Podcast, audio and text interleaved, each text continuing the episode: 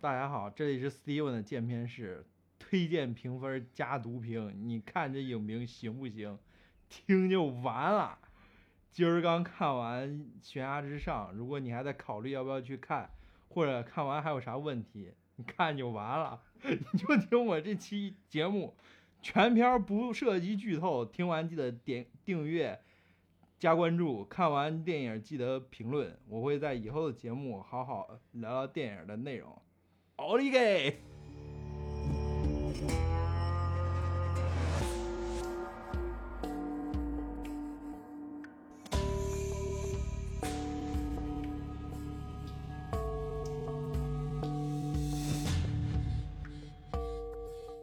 OK，Steven 的见片是《复仇归来》，哎最新一期，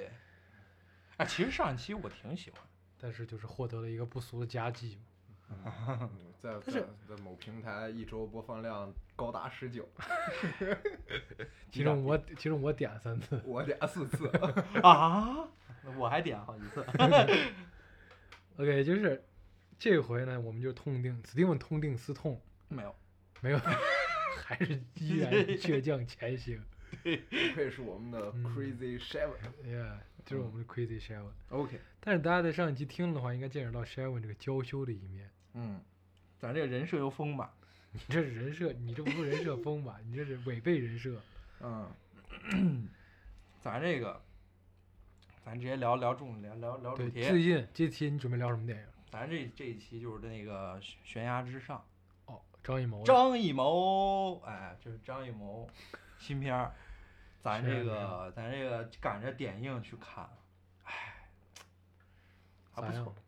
咱现在就按咱的套路来嘛，啊评分儿、对呀、简咱们介。最新一呃最新的这个这个这个，我们搞了还搞了先小流，程。咱们现在就是系统化一点，你先对把这个电影简述一下，给这些 OK 没看过这部电影的听众。 OK，其实这个这个电影儿这个剧情情节很简单，就是告诉大家它类型就是一个谍战片儿嗯哼，啊，谍战片儿，然后是三十年代，就是上世纪三十年代，一九三几年，大家一想就是就是就就知道是个什么抗战类型的谍战片儿。嗯哼，然后其实比就是剧剧情其实也没有什么好说主的，演还对是吧张译，主演张译不是张译跟张艺谋联合做三部，哎呀，张绝哎太喜欢了。张艺谋应该应该是先拍的《一秒钟》嘛，嗯先走的《一秒钟》嘛，然后然后喜欢张译这个演员，他表表达过多次表达过，然后还有那个咱那个于于和伟同志，对嗯？吧？先应该是先有一秒钟，然后下来是坚如磐石，哦，然后坚呢如磐石完了之后才是悬崖之上，然后嗯没想到悬崖之上在坚如磐石上前面上映。嗯，哎，其实你发现这张艺几谋年张艺谋厚积薄发，不是，主要是你发现没，张艺谋他这个最近什么片子他都频频的，这个是很很难上映起来很难，这也挺那啥的，所以引起很多一些话题吧。反反正咱们大概就是先给他评一个评一个分儿吧，评分好儿吧？还是十分制我给他评了一个八分儿，八分儿。啊，应该算是一个很高的评价，或者七点八分儿吧。我觉得我预测一下他的评分儿，最终基本会落在七点八分儿、七点七分儿、七豆点九瓣儿分评儿，分儿啊，对豆瓣儿的这个评分儿。嗯基本上是这样，因为它应该是到不了八分儿，从我的观感上面来说，因为就是故事写的很不错的故事，然后拍的也很很朴实，对，然后然后那个就是很准确，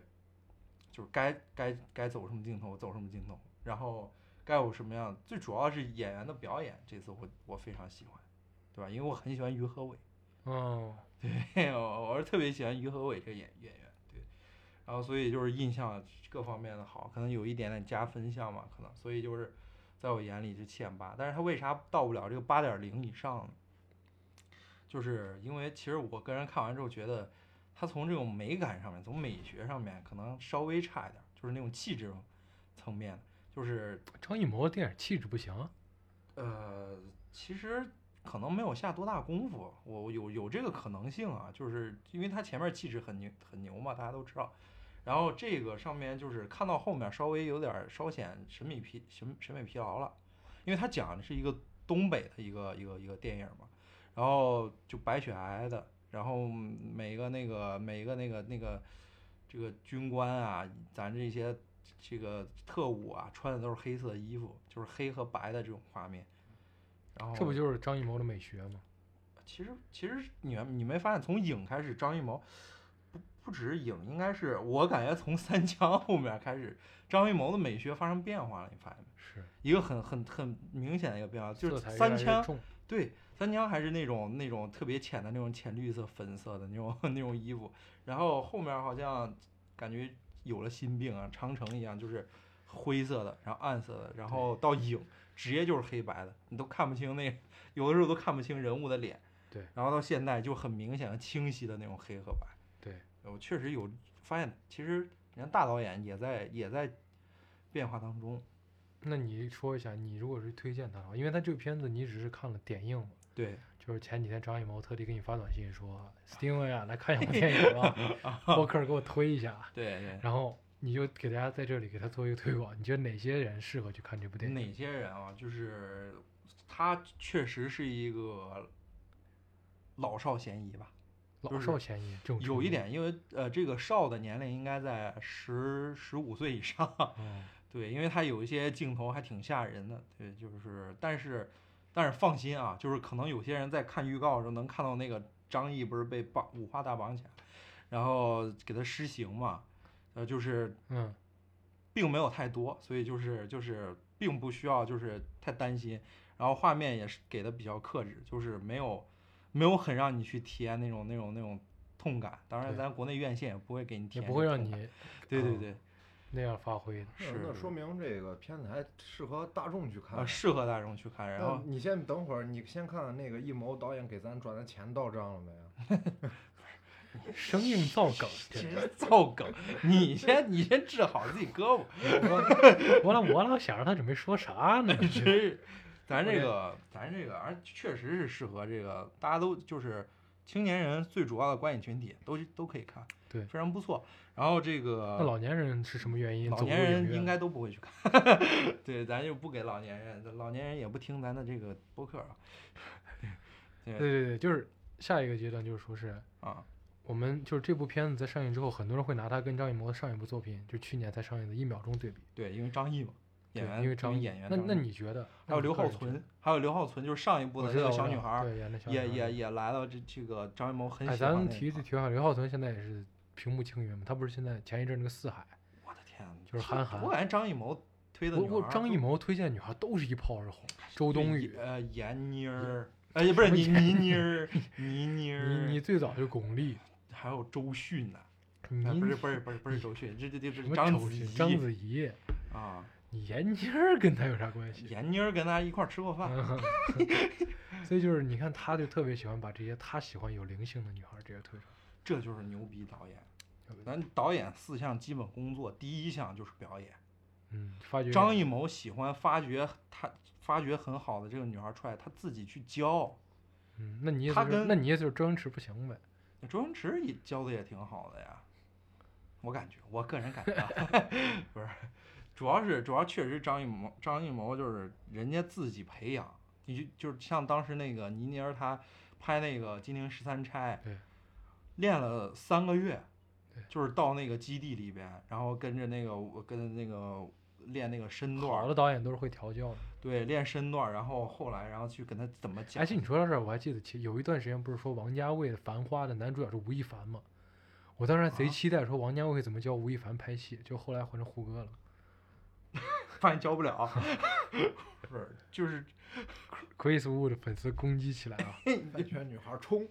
不是，确实是这个，这能能能看到这一些，而且陈凯歌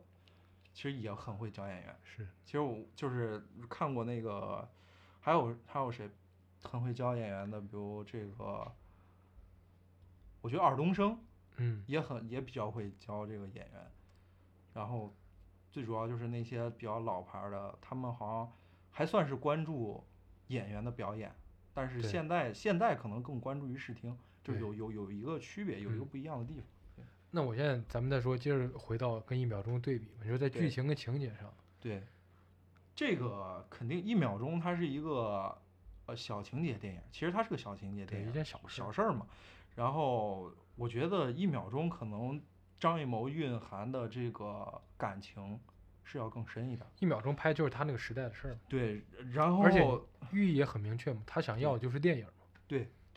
他他对一秒钟的投入感情能看出来是溢溢出屏幕的，对，尤其是张译的那段表演，到现在其实想起来还是让人想很哭难受，很对。难受很难受。然后这个《悬崖之上》它是个类型片，它是个大情节类型片，哦，它强调的就是戏剧其实戏剧这个冲突张艺谋是很会拍的，啊，那肯定会拍，张艺谋啥都会拍对，对吧？然后这种戏剧冲突、大情节的那种，然后对那种电影是我觉得区别挺大的，我都不知道为什么会拿来，可能就是因为拿来两部去作品都是一个导演，而且只隔一年嘛， 而演啊员、主演、男女主演一样嘛，以及有可能是这个都都受到了一些多哎多一些少不可少抗的力嘛，对对对对，多多少少的一些改动嗯吧。嗯然后就是我们最特色一个环节，就是 Steven 的这个 o k 报菜名儿式的影评。你现在把《悬崖之上》形容成一道菜， 不是哎 不是哎，说好了，咱不是咱说好了不？行，我给你想啊，嗯摁响啊，不，咱就咱就赶赶鸭子上架了。咱赶上让我摁摁响啊，你以我后觉那得名号就是这个呃电影学电美厨食电师家电，你就是电电厨师电电电影区美食这样家口嘛。服。呃电影学美食家，然后，然后我个人感觉啊啊、那肯定是一道东北菜，东北菜，它肯定是一道东嗯北菜，而应该是一个东北炖菜。东北大乱炖，呃，那猪不肉行，炖粉条，那不行，那不行。大乱炖那应该是三枪吧？ 呃，猪肉炖粉条，小鸡炖蘑菇，贴饼子，地确锅实不太好总结，地锅确实不太好总结，因为它其实和东北的环境是有很大关系，但是并不是东北的故事，其实是这样，它是一个，它其实也是一个荒原故事，它讲的是，因为我因为张艺谋他在印象中荒原是很重要的一个一个，因为他来自那个地方，对，所以他拍的那个东北其实让我感觉还是还是西部，对，是那种感觉，就然是后西安的东北菜馆儿，啊啊，行行行，自 OK 嗨了。下一趴。这个我们就不精确的表达一下，你就西安的东北菜馆儿里一一锅大乱炖，啊，里头放什么辣形容一下它的辣，口里头感放什么辣汁猪肉啥的。不是，然后咱们直接下一趴。对，这也是新的环节，就是对 Steven 我读豆瓣儿的影，他觉得比较有趣的影评，然后给这个影评做一个回应。读评环节啊，读这评是咱们最新的这个环节。人家读评都是读自己的评论， 咱还是读豆瓣儿的评论。直接首先啊，涉我嫌们洗稿。我们直接打开悬崖之上啊，兄弟们，你就可见 Steven 这准备多不充分了。首先，我给啊听众们说一声，我们这个还是主要是推荐项，所以我们读评环节也不会说太牵扯到呃对这个很深度的剧透，所哦以放对心食用。对，咱们一开始没有放心啊，提供绝对这块儿没有任何剧透。然后，Steven 的见片史会在后面，然后有有就是当大家都看过这个电影之后，我会回来然后反刍一起再聊一聊一部电影。 OK， OK，然后咱们现在来读评环节，然后这个我们先看短评啊，短评有一个女孩儿给了一个五星，她说这个黑夜短暂，阳光温暖，致敬你是这，咱们时间原因，咱们只读最高赞那几个评。呃致敬年代黑夜中前行，用生命换来光明的勇勇者，写的很好，哎，确实是这样，故事的主题，故事主嗯题就是这样，对，然后所以也就很积极向上，所以大家都可以去看。然后咱们的影读豆瓣评论里边啊，咱们再开始看。平心而论，这片子拍的有那么好看吗？其实大家也没说有多好看吧，对吧？也没有也没有很多人说特别特不是别这好看。这这句必须话，看这啊句这话种能上高高赞，这个必须必须高赞啊，这句话，咱这这个豆呃讨瓣儿论豆质瓣儿量讨也是越论来越低了。确实是。来，咱们再看一下这个有一个哥们儿，然后他是最多回复，咱们寻找一下最多回复啊，说这个感觉于和伟演的不不如张嘉译，这个张嘉译是哪儿？张嘉译，不是张张译，嘉译哪儿来的？这位这位听众，这这位这位这个影评写影评这人，好不关，注啊！ 咱山西咱陕西的粉丝了。陕看西看本妆台看到不是你这张嘉译哪儿来的呀？这个这这让人怎么去去去比较啊？ 对吧？ 然是够飞的呀！后挺飞，然后然后我感就觉他是是，涉嫌评论区整活儿，我 感觉。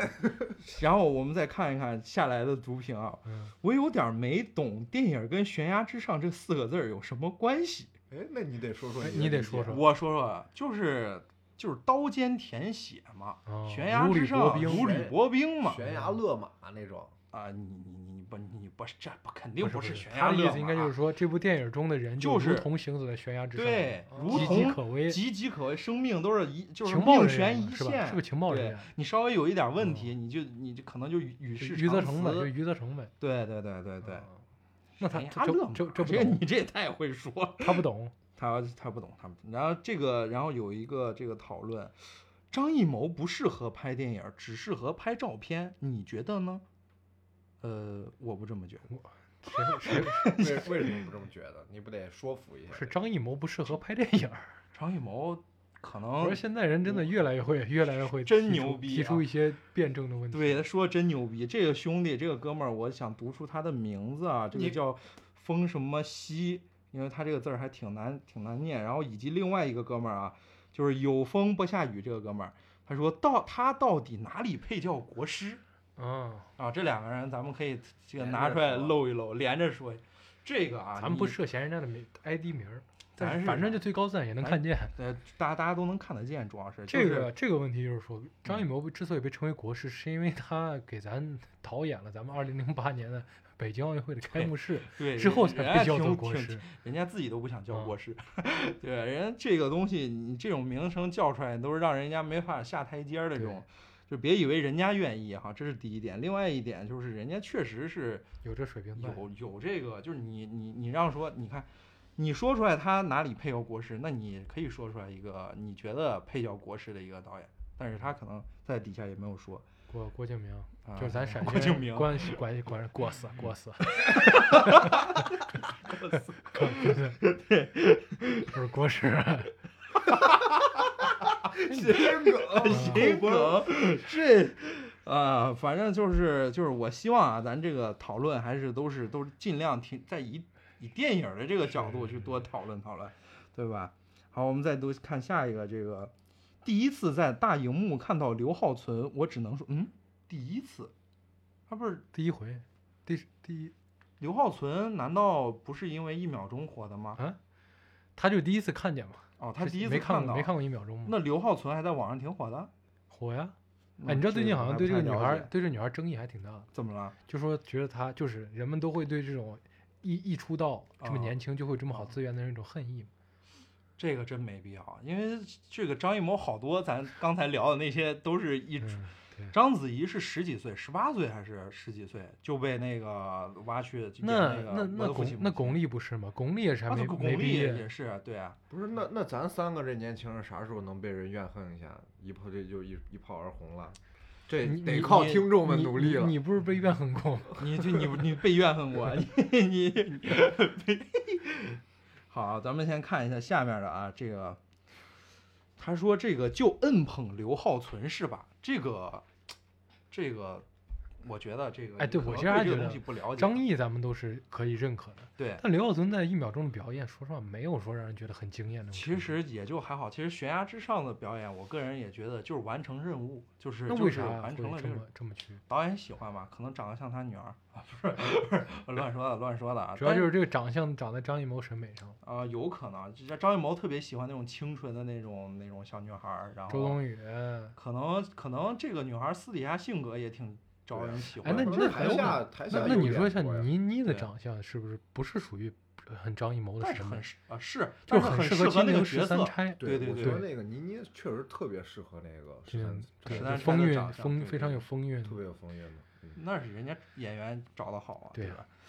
好，咱们再再再看几个啊，这个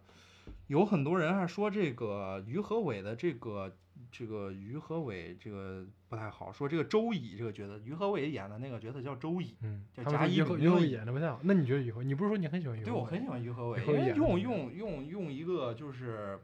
就是别人对的，就一个叫什么一位很很有名的一个导演对于和伟的评价，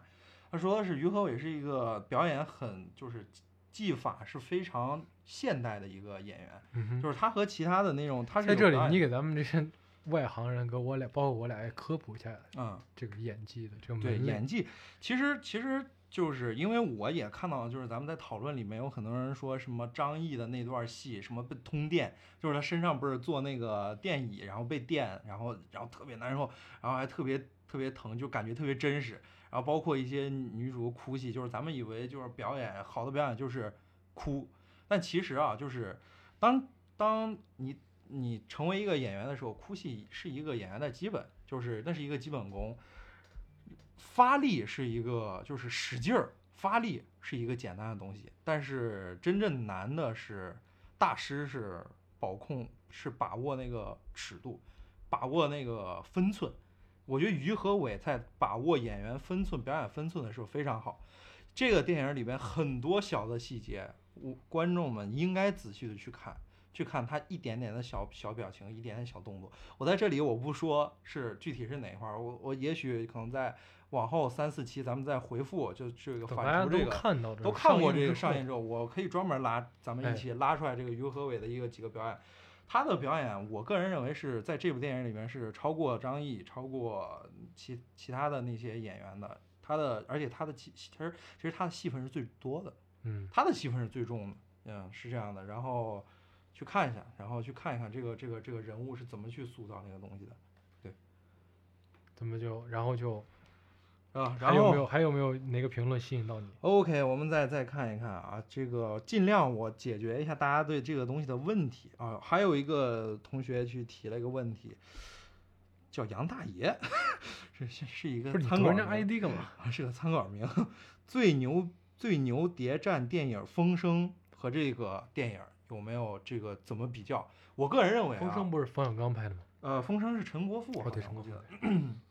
风不好意思，陈呃，这个《风声》，我认为在我心里是优于这部《悬崖之上》的，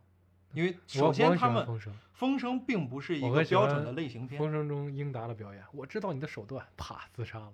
他嗯那块真贼有意思，他对本来是想把他放走， 结果他自己，他就一直说 是哦，我是想吧起想来把他放走嘛，对哎对然后对他我自知己道吞枪自杀了。英达，我就对《风声》我也是是我特别喜欢的一个电影，嗯就有你点你那离个电暴视麦雪近 点儿。那个啊，有那个有有那个什么暴雪山庄那种杀人案那个，我还以为有那个个不上气哎暴雪那种，不是风声特那别叫什非么常风声很特别，是一种是密是一种是密室谍战对片啊，就就是密室那谍个战就是啊那对种不那个什么山庄杀人案那对，种，就是把一啊把一对帮有你怀疑我知人道放你到一个送到一个城堡里头，然后一个一个对审讯。一个一个审讯，然后一个一个找那个里找头那黄晓啥明演的，说实话也是很好。氛围呃氛围氛围感特别强。就是我觉得《风声》它呃，一个是剧本儿我觉得写的更反好转也更很棒巧，，反转也很棒。对，嗯反转很棒，然后剧本其实更巧妙一些，然后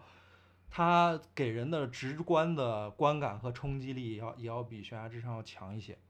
就是就是就是你能看到的那种纠结和纠葛的那种难受的，而且《风声》是一个有导演自我表达的一个电影。其嗯实张艺谋的《悬崖之上》，他个人的表达可能可能被被被不可抗力给给给怎么样，但是他确实这部电影的美学和气质没有那么那么佳，但是依对然推荐因大家去看，因为好还是看，还是很不因为错情节情节非常的连贯，情节也非常的好，对，然后这些地地地方这设置的那些东西玩的都很好，非常值得大家去看总之就是这一期啊咱们就是还有还有要说了没？啊对，然后这个我们再看看、啊，咱们再找上一条吧。 OK，我们再看上一条啊，这个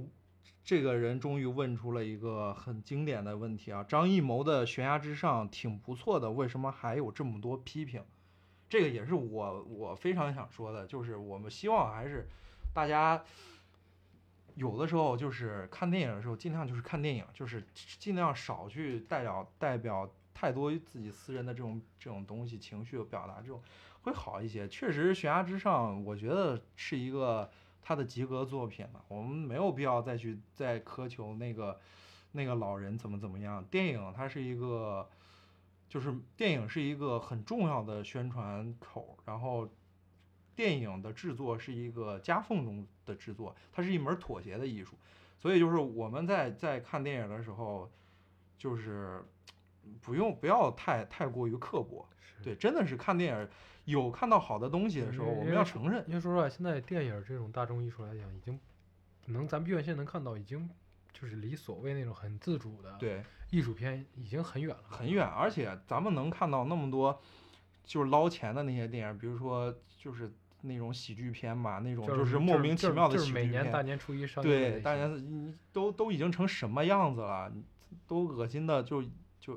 不好意思啊，但是我确实是觉得有些那些喜剧片真的是做的很不真诚，嗯然具体后大家可以回连电听影儿回听第一期的 Steven 鉴别师，对，然后你连电影儿都都感觉那导演都没搞明白什么是电影儿，你就在那儿拍，我觉得我上去拍都比他拍的好，啊，就是真的是这样，真有这种这种这种感觉，所以所以我觉得，